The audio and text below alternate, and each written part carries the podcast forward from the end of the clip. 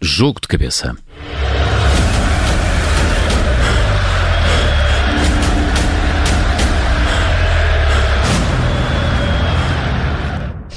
Bom dia, bem-vindos a mais uma edição do Jogo de Cabeça. O campeonato, a temporada está a aproximar-se da reta final. O campeonato esse já terminou, mas não é por isso que não deixam de existir puzzles mentais para resolver e para isso contamos, como é hábito, com a ajuda do professor Jorge Silvério.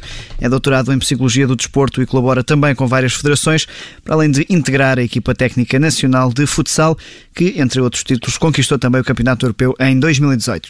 Bom dia, professor. Bom dia, Miguel, e bom dia aos nossos ouvintes. Vamos aproximando deste final de temporada, mas ainda assim com vários eh, motivos para analisar e com uma competição por jogar. É por isso que eh, hoje começamos pelo balneário.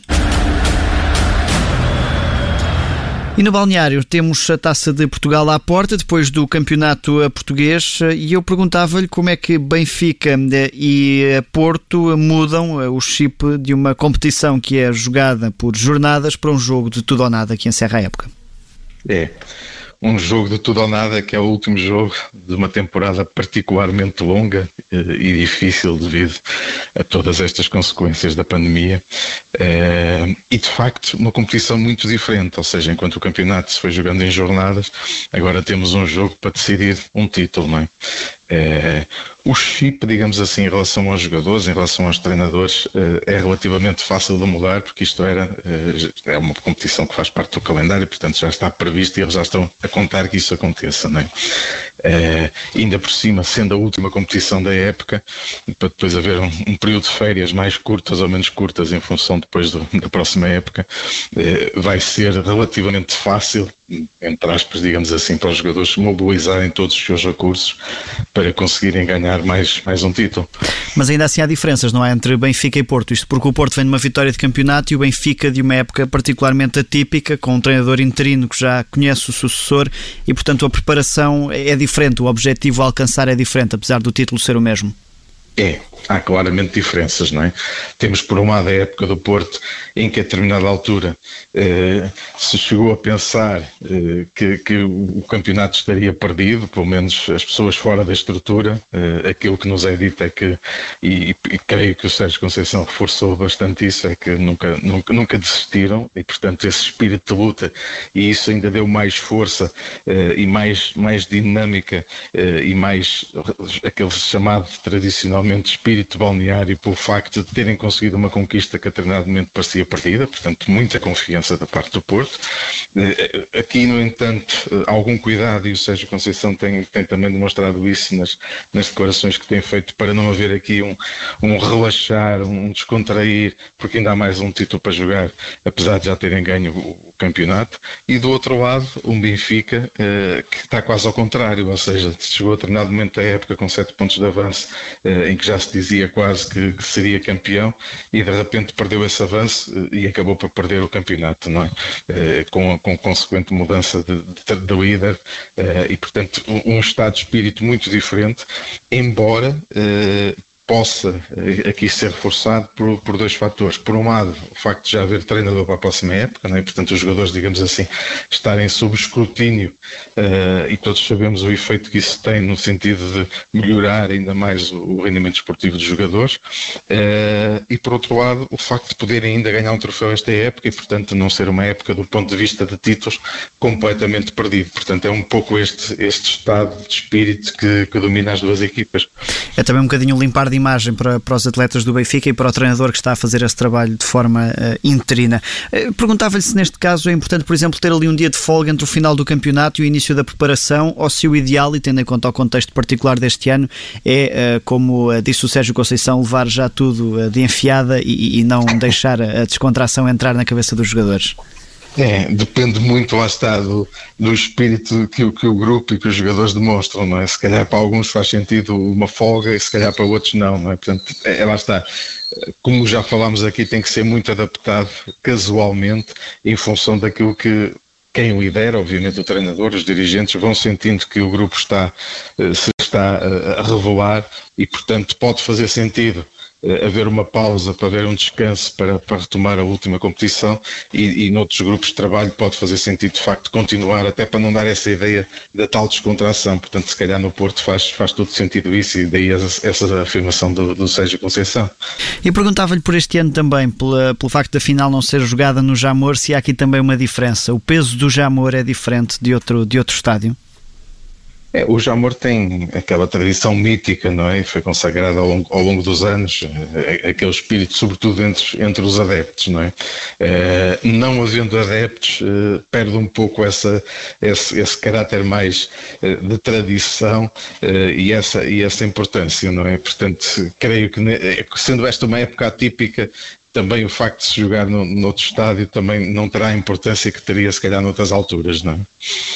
É mais um fator. Veremos se Sérgio Conceição, que tanto tem perseguido uma taça de Portugal no Jamor, se a conseguirá eh, conquistar fora, fora do Jamor. Este ano vai ser jogado em eh, Coimbra. Passamos agora para a cabine. E na cabine falamos do eh, fim de carreira de dois árbitros eh, com vários anos em Portugal, Carlos Xistra e Jorge Sousa. E eu começava pelo Jorge Sousa, isto porque ele tem sido apontado como um dos melhores árbitros este ano em termos de desempenho e mesmo assim eh, decidiu sair quando estava no topo da carreira. Uma decisão que o árbitro disse no final do último jogo ter sido muito ponderada. As coisas são feitas de forma muito ponderada. Nada é feito de ânimo leve e esta decisão foi muito pensada. Nada nada foi feito a correr. E nós temos que pensar sobretudo naquilo que é uh, a nossa carreira e as condições que temos para poder oferecer ao jogo, oferecer à arbitragem e oferecer ao futebol. Uh, eu olho para aquilo que é que são as competências e as valências de um árbitro, eu acho que em 80, 90% delas eu estou na plenitude das minhas capacidades. O problema é que há outras em que eu sinto que já não posso oferecer ao jogo aquilo que o jogo precisa. Uh, e é preciso ter essa coragem de assumir e dizer é melhor ficarmos por aqui. E Jorge Sousa ficou mesmo por aqui. Eu perguntava-lhe isto que é, num árbitro a experiência é capital acumulado que pode ser utilizada nas situações de jogo e por isso também esta racionalidade de Jorge Sousa de saber que se calhar no próximo ano já não ia ter a mesma disponibilidade que, tinha, que teve esta época. É, eu diria num árbitro, na maior parte das profissões, de facto, a experiência também acaba por ser muito importante. Uh, e aqui, uh, racionalmente, o Jorge Souza, enfim, já nos habituou também a essa racionalidade, é aquilo que ele usa também no, enquanto árbitro, uh, analisar todos os fatores, digamos assim, todas as componentes daquilo que é o seu rendimento esportivo e a reconhecer que em alguma já não está no valor que gostaria e, portanto, a tomar a decisão. É? Revela que é uma decisão bem pensada, uh, que já foi maturada e refletida. É? Normalmente, uh, os árbitros não deixam de ser também atletas não é? e não deixam também de procurar o máximo desempenho. É um bocadinho essa é mensagem que ele passa, não é? Da disponibilidade física ainda estar lá, mas pode já não ter outras coisas. Exatamente, não é? Uh, e portanto, quando, quando olha, digamos assim, para aquilo que é o rendimento, para as componentes do seu rendimento, sente que já há ali áreas em que já não está nos 100%, não é? Ou fala nos 90%. Uh, e, portanto, a tomar esta decisão que é de facto ponderada. Uh, é, é, uma decisão importante. Uh, normalmente não se dá muita importância à questão da transição de carreira, né, quer para os jogadores, quer, quer, quer para os árbitros, quando acabam a carreira o que fazer. os árbitros têm aqui a vantagem da maior parte deles terem outra função e, portanto, rapidamente se conseguirem integrar no, no, e se calhar estar a 100% na, nas, outras, nas outras funções que desempenham, portanto, se calhar é um bocadinho mais fácil esta transição. e quando é pensada e refletida com o tempo, eh, torna, torna as coisas mais, mais, mais fáceis, porque obviamente eh, estamos a falar de, com 45 anos, deixar uma carreira que normalmente só se deixa aos, aos 65 quando, quando há a forma, não é? Sim, mas os árbitros também, por não serem profissionais, lá está, têm sempre esse, esse backup de carreira. Nos eh, jogadores, essa transição é sempre mais dura porque a dedicação é exclusiva ao, ao, futebol. O que é que os árbitros mais jovens, e, e, porque ganham mais espaço com a saída destes mais experientes, podem trazer também de novo? Estão mais preparados, tanto a nível físico como uh, mental, como das situações de jogo? Há, há, agora uma literatura maior em termos académicos para, para que lhes permite uma maior preparação enquanto atletas, lá está. Ah, claramente. O, o nível de. Que esta geração de Jorge Sousa e Carlos Xista apanhou um bocadinho a transição, não é? Do, do, de um amadorismo para uma profissionalização.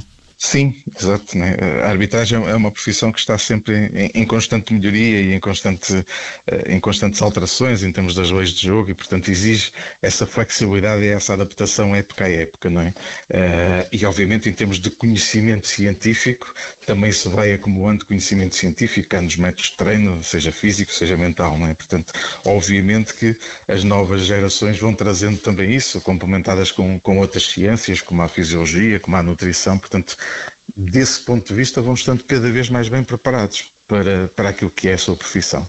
É? É, é, a vantagem, é, lá está, da juventude que compensa essa falta de experiência que depois se vai, se vai adquirindo. Ainda nesta saída de árbitros, houve um outro que também eh, anunciou o fim da carreira, Carlos Xistra, e que no final teve uma intervenção, diria eu, pedagógica daquilo que é o papel do árbitro em Portugal. Nenhum árbitro é masoquista, é maquiavélico, ao ponto de querer que no dia seguinte seja notícia, porque nós fazemos notícia quando as coisas correm menos bem. Ninguém é assim.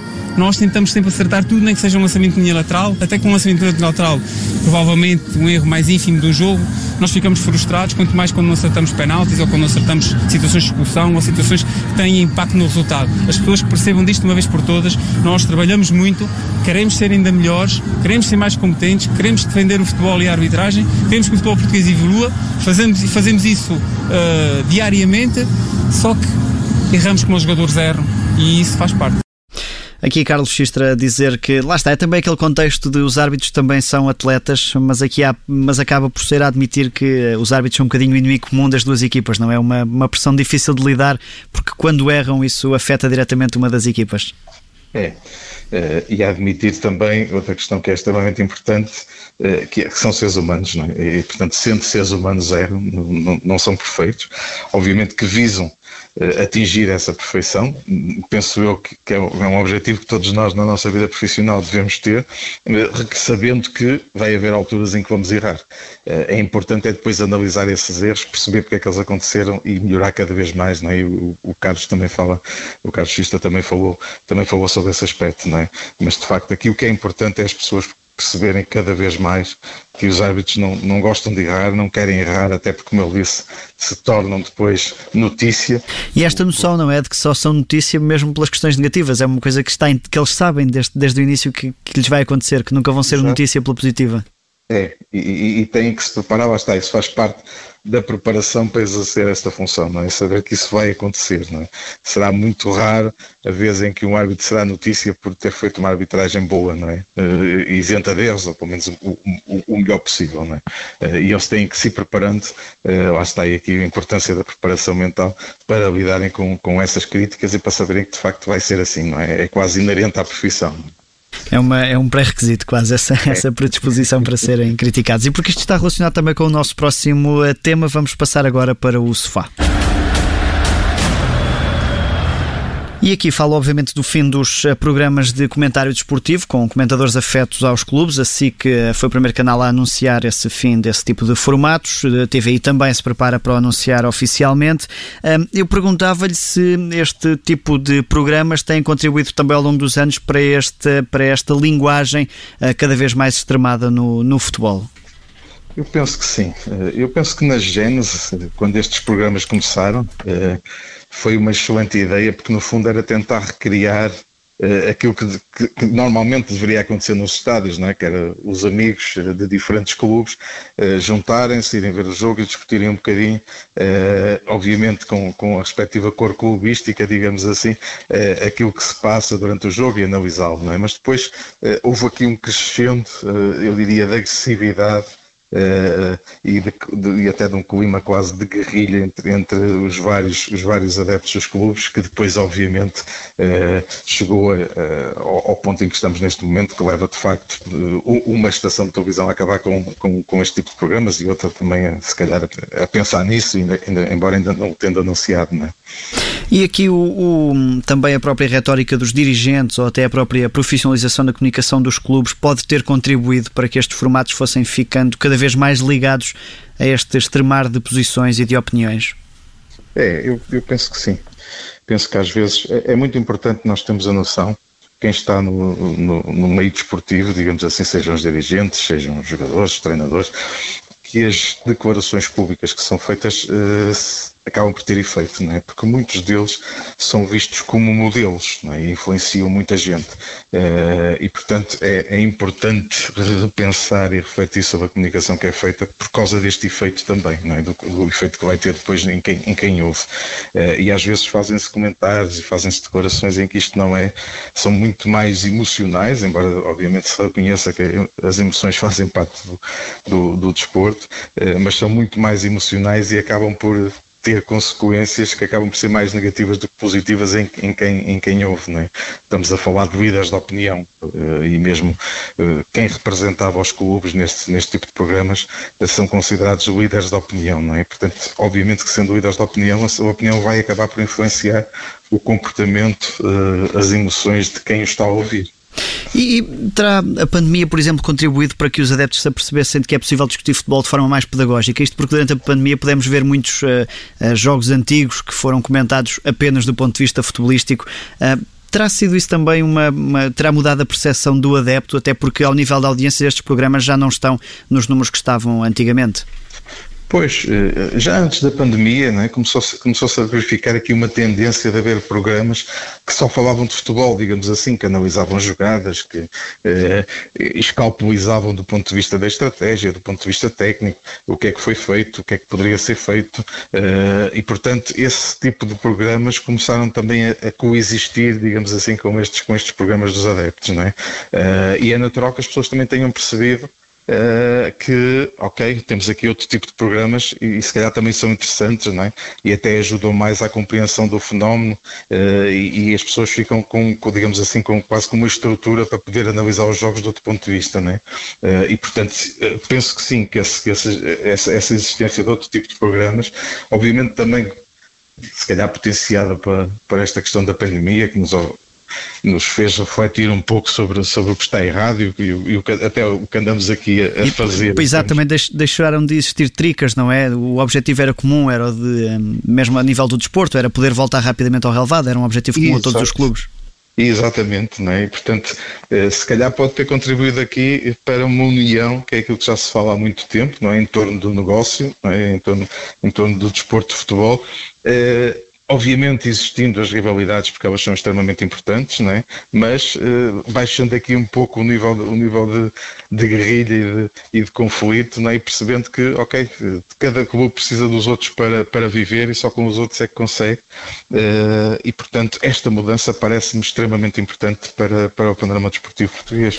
E deixe-me só perguntar-lhe para terminar, e porque o Jorge também lida com vários atletas de alta competição, estas mensagens deste tipo de programas acabam por passar para, para dentro do, do balneário? Isto porque depois algumas acabam por se tornar virais, vão parar às redes sociais, enfim. Isso é comentado também dentro de um balneário, essa, esse extremar de posições acaba por também passar para os jogadores. Sim, é impossível. Os jogadores não, não, não, vivem numa bolha, não é? Eh, mesmo aqueles que, que, se tentam proteger, porque há alguns que o fazem não, não tendo redes sociais ou, ou não, não, as consultando de forma muito assídua, acaba sempre por chegar a mensagem, porque alguém comenta no balneário ou porque um amigo refere isso, não é? E, portanto, acaba sempre por ser tema de discussão. Mas os jogadores sendo profissionais, sabem que isto também faz parte da profissão deles e, portanto, não é uma coisa que eu diria que interfira muito, a não ser que seja uma coisa excepcional, mas que interfira muito com aquilo que é o, o seu normal desempenho desportivo. Jorge Silvério, obrigado. Terminamos aqui mais uma edição do Jogo de Cabeça. Temos eh, encontro marcado para a semana, à medida que a temporada se vai aproximando do fim, na próxima terça-feira, por volta das 11h30. Eh, obrigado, boa semana e bons eh, jogos. Boa semana, obrigado.